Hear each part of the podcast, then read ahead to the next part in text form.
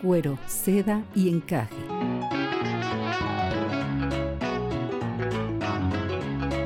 Es un diálogo entre mujeres de temas que a todas nos importan, abordados mediante cuentos y relatos comentados. Ana, doctora en neuropsicología, y Cristina, maestra en educación, buscan profundizar en este meollo social cultural que va desde los aspectos más íntimos de la feminidad, el encaje, hasta los ámbitos que parecieran prohibidos o tabús sociales para las mujeres, el cuero, pasando por la suavidad y la delicadeza, la seda, para ser eternamente esa única piel en donde habitan muchas mujeres a la vez. Comenzamos.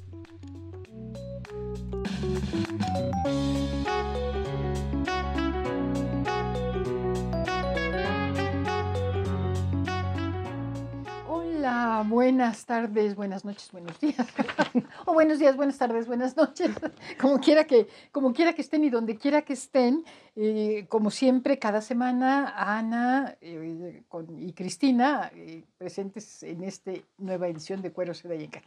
Hola, Ana. Hola, hola chicas, ¿qué tal? Bienvenidos. Bienvenidos y bienvenidas. Y bienvenidas. Pues bien, estamos, recuerden, en esta serie de cuentos comentados, cuentos eh, que, nos llevan a reflexiones eh, sumamente bonitas e interesantes de la vida y que eh, cada vez que sacamos una emisión la subimos a nuestro portal cuerosedayencaje.com.mx y bueno, hoy vamos a contar un cuento que me encanta me encantó, me encantó. A ver, venga, venga, yo, venga. yo soy de esas, de, esas gentes solidarias de equipo, ¿no? De, grupos y Pero bueno, vamos a leerlo y ahorita lo comentamos. El cuento es de Jorge Bucay, ya lo hemos comentado, eh, creo que este es el segundo o el tercer cuento que comentamos de él. En nuestra web estamos poniendo su enlace y toda la referencia hacia su sitio. Él es terapeuta gestáltico y escritor. Así que, este, sin más, pues vamos a empezar. El cuento dice así. Eh, se llama En el taller del carpintero.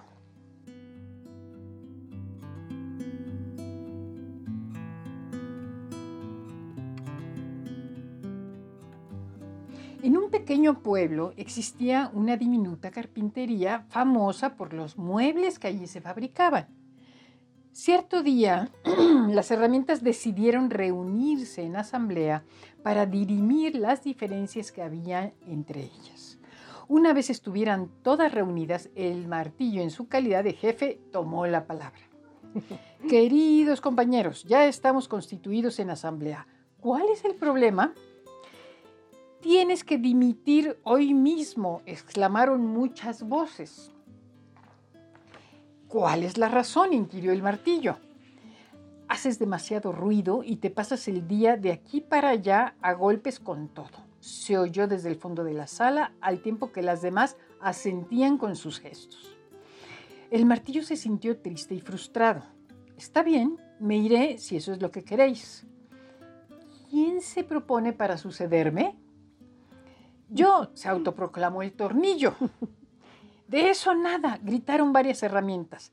Te pasas el día dando vueltas y eso nos retrasa una barbaridad. Seré yo, exclamó la lija. Jamás, protestó la mayoría. Eres muy áspera y siempre tienes fricciones con todos los demás. Yo seré el próximo jefe, anunció el metro. Sabré tomar las medidas necesarias para ponerlo todo en orden. De ninguna manera, dijeron varios. Siempre actúas midiéndolo todo como si tus medidas fueran las únicas válidas. En esa discusión estaban enfrascados cuando entró el carpintero. Desplegó un plano y se puso a trabajar. Una por una utilizó con mimo todas las herramientas del taller, desde el serrucho hasta el alicate, cada una en su momento oportuno. Después de unas horas de trabajo cuidadoso, los trozos de madera apilados en el suelo fueron convertidos en un precioso mueble listo para servir al cliente. El carpintero se levantó, observó su trabajo con detenimiento y sonrió al ver lo bien que había quedado el mueble. Se quitó el delantal de trabajo, lo colgó y salió silbando de la carpintería cerrando la puerta tras de sí. De inmediato la asamblea volvió a reunirse y el alicate tomó la palabra. Dioses. Queridos compañeros, es evidente que todos tenemos defectos, pero acabamos de ver que nuestras cualidades puestas al servicio de una misma tarea hacen posible que se pueda construir muebles tan maravillosos como este. Son nuestras cualidades especiales y no nuestros defectos los que nos hacen necesarios y valiosas. El martillo es fuerte y eso nos permite sostener y acercar. El tornillo también une y da resistencia a lo que ha unido el martillo.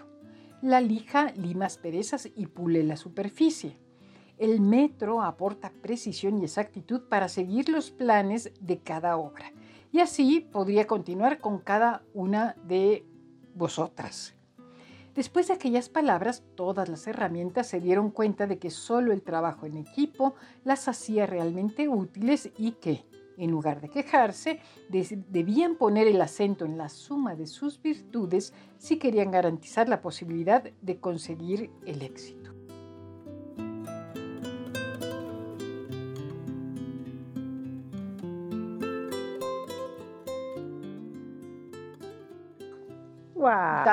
Eh, fin del cuento. Ay, muy bonito. ¿Qué tal? Muy bonito. Muy, muy bonito. Oh, bueno, parece, parece un tema trillado, ¿verdad? Eh, trabajar en equipo o, ah, digamos, considerar que uno no, eh, no, puede ser el todólogo o que no hay superhéroes, ¿no? Parece, parece un, tema trillado. Pero creo que hoy más que nunca, ¿no? Porque ah, digamos, si algo, si algo hemos visto, digamos, en los últimos años es ese individualismo y esa carrera de decir, tú tienes que ser exitoso, tú tienes que ser mejor que no sé qué, tú tienes que vencer. No sé, eh, ¿por qué, por qué sería pertinente este tema y por qué? Pues no sé, el, el cuento del taller del carpintero me atrapa, ¿no? Es, es, o sea, tenemos que partir de una realidad quizá de nuestra propia cultura, nuestra propia cultura como mexicanos, y es que debemos reconocer que eh, para, para cualquiera de nosotros, en cualquier contexto, nos es muy difícil trabajar en equipo. O sea, no tenemos, hay, hay otras culturas en otros países, no mejores que nosotros necesariamente, pero cuya cultura sí los aglutina más alrededor de proyectos comunes. Y nosotros tenemos, eh, digamos que el único proyecto común que nos puede defender eh, de un cierto trabajo en equipo es la familia, a veces. Pero fuera de la familia, o sea, velo en cualquier contexto, sea empresarial, sea escolar, sea personal, sea con mis vecinos. Sí, en eh, México, en, México en hablando general, ahorita en, nuestro contexto aquí. En términos generales, no sabemos trabajar en equipo. ¿No? O no nos vemos hasta como comunidad. Exactamente. Entonces, eh, ¿en, qué está quizá el principio básico que, me gusta a mí del cuento? Es en cómo asumo yo la, posibilidad de trabajar un reto en donde más de dos personas tienen que participar. O sea, cuando a mí me dicen, ustedes cuatro van a hacer esto, ¿cómo volteo a ver a los otros? ¿Como competencia? Como lo hago yo o lo hace él, o bueno, quién va a determinar quién va a hacer el trabajo, o este, y empieza, en vez de decir, a ver, tú qué sabes hacer, tú para qué eres bueno, o sea, si tuviéramos un poco la disposición de buscar nuestras habilidades, de buscar nuestras virtudes, y el esfuerzo fuera cómo concatenar esas virtudes, y no quién va a ser quién y cómo, cómo lo va a hacer. Ya no digas cómo se va a repartir si hay ganancias o cosas así, ¿no? Pero bueno, la clave está un poquito en, un esfuerzo mínimo para cualquier tareita que haya que eh, acometer con, otras gentes, si soy capaz de decir, a ver, este, yo puedo ofrecer esto, tú qué puedes ofrecer, tú qué puedes ofrecer, tú qué puedes ofrecer. O sea, la búsqueda de las habilidades diferentes y que pueden ser complementarias. Fíjate que sí, eh, estoy de acuerdo, pero Ah, déjame comentarte algo. Ahora sí, te lo puedo decir, con todo conocimiento de causa. ¿En qué sentido? En el que acá en la universidad donde yo estoy, eh, tenemos un ecosistema de, mujer, bueno, de, de, empresas emprendedoras, de más de 400 empresas emprendedoras o emprendedores con los que hemos trabajado a lo largo de los años. Uno de los factores más, más importantes es que para poder tú incubarte con nosotros, necesitas tener al menos un grupo de tres personas. O sea, no aceptamos emprendedores solitarios porque nuestro emprendimiento es emprendimiento en colectivo, entonces al menos tres. Bueno, cuando hacemos las convocatorias, Ana, para que lleguen tres, el 60% te dicen, ¿y no puedo ser yo solo? Así es. Y, pero ¿por qué tres? O sea, bueno, nada más somos mi hermana y yo. Cuando menos tres, aunque sea de su misma familia. Pues no, no, o sea, y complicadísimo. Cuando logran ser tres o más, son exclusivamente parientes, o mi hijo o mi sobrino, o, meten de relleno, ¿no? O sea, realmente el que va a emprender es el papá o la mamá y mete de relleno a la esposa y al hijo para que sumen los tres, pero no están realmente en el negocio, ¿no? El que, el que va a estar es el, es el papá. Porque son a los únicos a los que dicen tenerles confianza. o sea, por eso ahí viene mi pregunta un poco sobre este tema. Yo creo que a veces, Ana, no solo es el que tú estés dispuesto a decir, ok, yo sé hacer esto, reconozco que no, hace, no sé hacer esto otro y estaría bien que viniera Pedrito o Juanito hiciera esto otro y Lupita no estaría mal que metiera, pusiera su parte.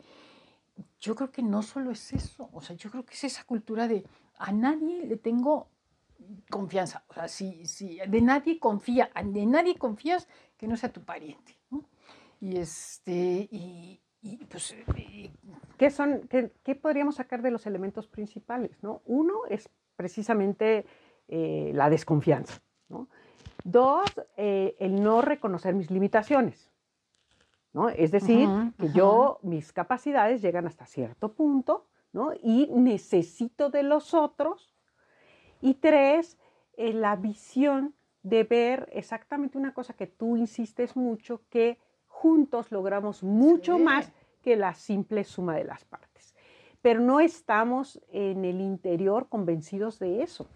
¿Me entiendes? O sea, nuestra cultura nos hace terriblemente desconfiados y, no solo es falta de confianza, la falta de confianza es, eh, ok, me va a robar, este, ok, este, se va a imponer sobre mí, este, ah, luego él va a querer mandarlo todo. O sea, este, e, es por dos razones, por lo económico o, el miedo a, que se, se, vaya a aprovechar alguien de mí, y lo otro, que alguien se vaya a montar su poder, digamos, o monte su poder sobre, sobre el resto del grupo o sobre mí mismo. ¿no? Entonces, esa, esa desconfianza creo que es de, los elementos principales que impiden ese trabajo colectivo. Y yo recuerdo, por ejemplo, eh, esto de que no reconocemos nuestras propias limitaciones, cuando nosotros, por ejemplo, tratábamos de trabajar, eh, eh, hacer trabajos cooperativos con, con personas de otro país, en el otro país, no voy a mencionar cuál, este, estaban acostumbrados a que había el especialista de tal área, el especialista de este, el especialista de estos. Por ejemplo, para dar de comer en un corral a las vacas, bueno, había el que estaba especializado en los pastos, el que sabía todos los nutrientes que tenían, por ejemplo, eh, disponibles en el agua, el de la fisiología del animal. Entonces, nosotros en México estamos, no, no, yo de la vaca lo sé todo. ¿Sí? De P a P, ¿sí? Entonces, llegábamos los mexicanos y le decíamos al doctor fulano de tal, a ver, en pastos, especialista en pastos, oiga, doctor, que no sé qué, que no sé cuánto, pero ¿será que la vaca lo va a...? No, no, no. La nutrición es otro especialista. Y nos enfurecía a nosotros mexicanos el que cómo era posible que este fulano no te contestara de todos los aspectos relacionados con la vaca. Ajá, ajá. ¿No? Bueno, ponlo en un proyecto chiquitito. No, es igual, es igual, es igual, es igual. Digo, no solo eso, sino que ah, además de que transversalmente corren cuestiones de género, ¿no? Sin duda, y, estamos acostumbrados en el enfoque de inversión que el que pone la lana es el que manda, ¿no?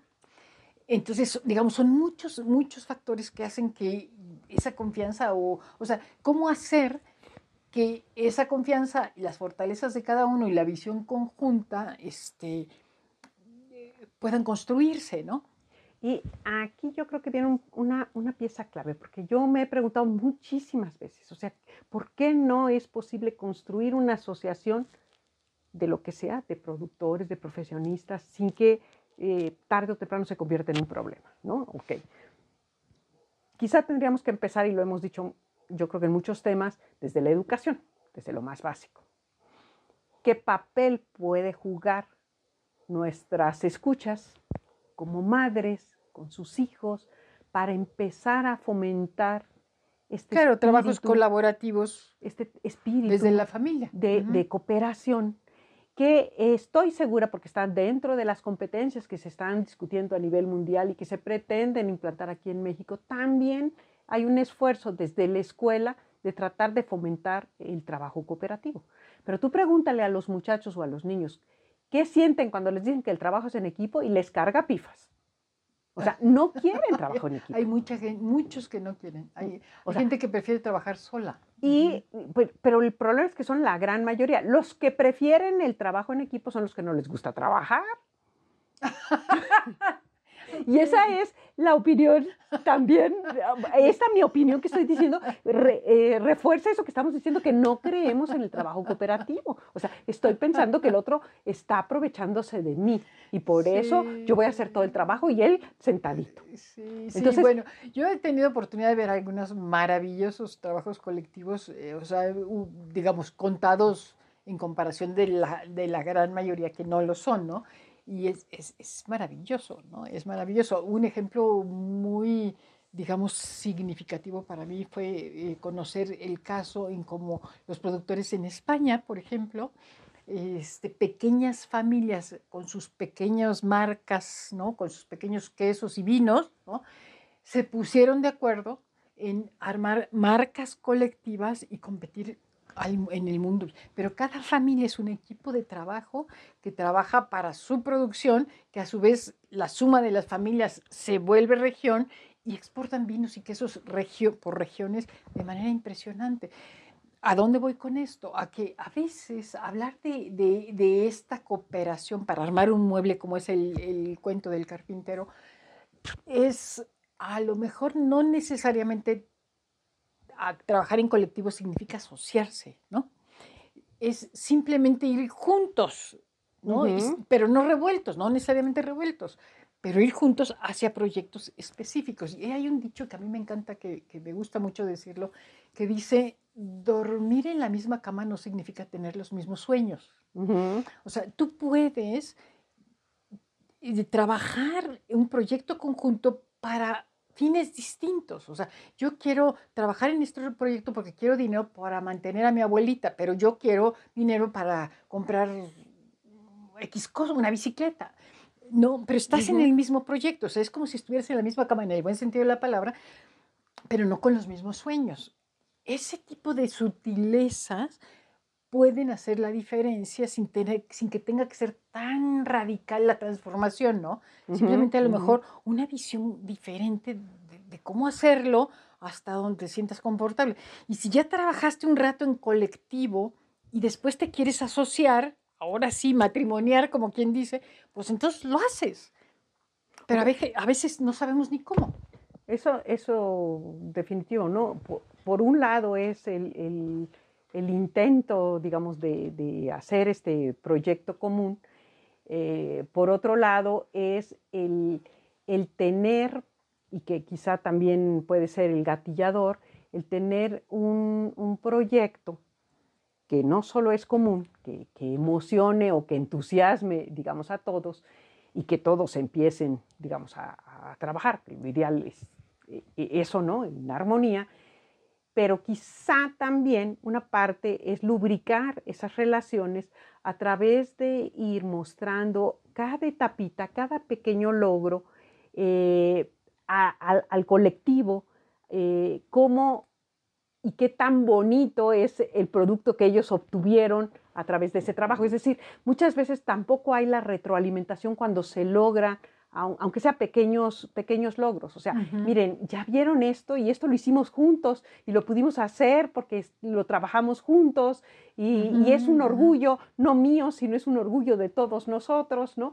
Entonces, falta también esa retroalimentación al trabajo. O sea, no es nada más trabájale, trabájale, trabájale, sino también la satisfacción tiene que socializarse tiene que colectivizarse. la satisfacción y saber manejar ah, los, eh, los conflictos internos del equipo, ¿no? del grupo, de la familia, o del, ¿no? O sea, porque hay herramientas que sí te permiten aprender a manejarlo. O sea, yo, yo soy una convencida de que la formación, no importa la edad que tengas, ¿no? para autoconocerte, para manejar situaciones o para aprender nuevos caminos, es, es la solución. Y la, la clave, digamos, de eso es exactamente lo que dice el cuento. O sea, en el caso de un conflicto, busquemos lo que nos une, no lo que nos separa. Claro, claro, claro.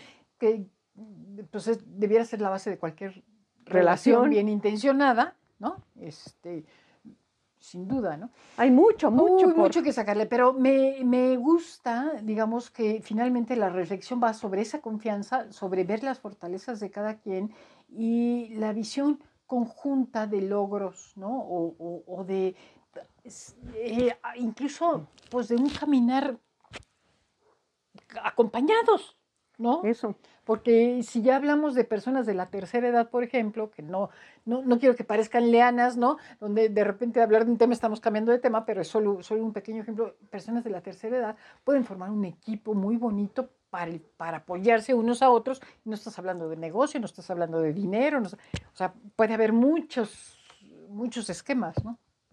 Pues, ¿cuál es, pues, Ana? La tarea. La tarea, venga. Yo vuelvo a insistir en que la cuna está en casa. Ok. ¿No? Entonces, ¿por qué no empezar en la casa? Yo tengo tres hijos, dos hijos, un sobrino, o sea, este, este núcleo muy cercano con el que yo vivo, pueden ser mis papás, pueden ser mis hermanos, ¿no? Y yo estoy segura que cada uno de los elementos de esa familia son absolutamente diferentes. Claro, tienen sus fortalezas, ¿no? Y tienen, obviamente, sus fortalezas, como también todos tenemos nuestros defectos. Y, o habilidades, inclusive fortalezas, habilidades.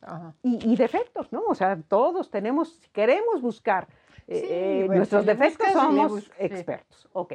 Entonces, armar una, una propuesta conjunta de un pequeño proyectito para ensayarnos en este cambio de filosofía al trabajo cooperativo. Un pequeño proyectito eh, chiquito, alcanzable, que no sea inversión, que no sea gasto, pero que entusiasme, digamos, a todos los miembros de la familia.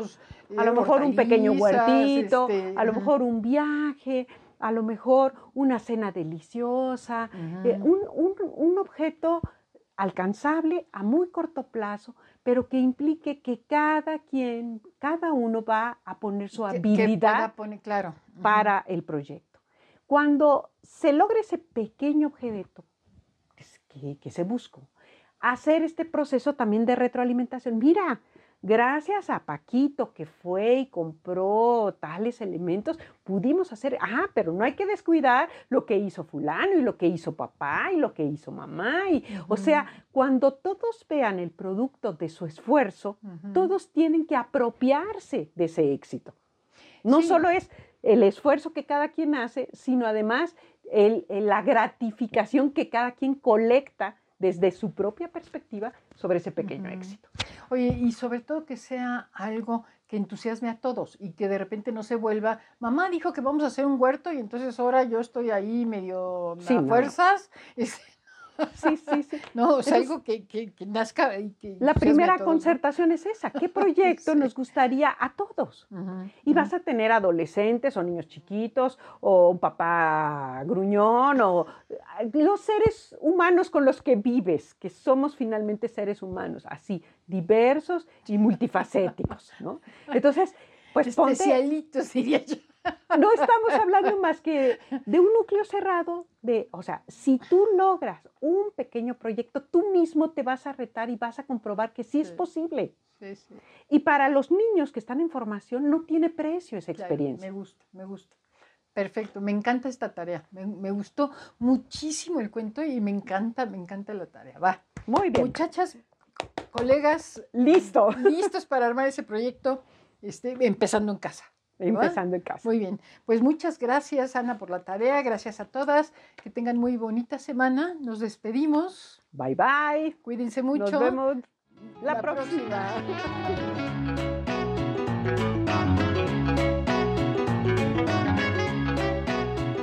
Cuero, seda y encaje